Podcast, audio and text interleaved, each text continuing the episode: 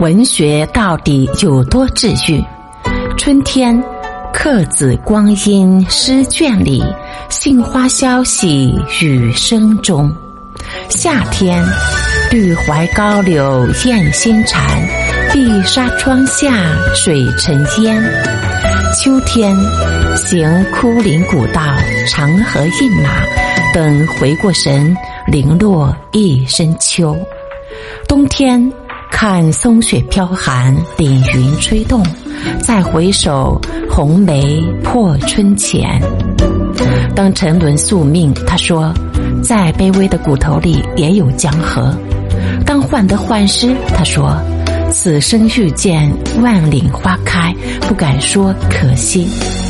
当满身疲惫，他说，那就折一张阔些的荷叶，包一片月光回去，我就夹在唐诗里。扁扁的，像压过的相思。多年以后，仍然能够想起那个遥远的下午，花生落地，燕子匆匆，丁香空结雨巷。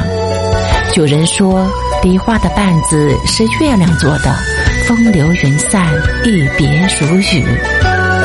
当我跨过沉沦的一切，向着永恒开战。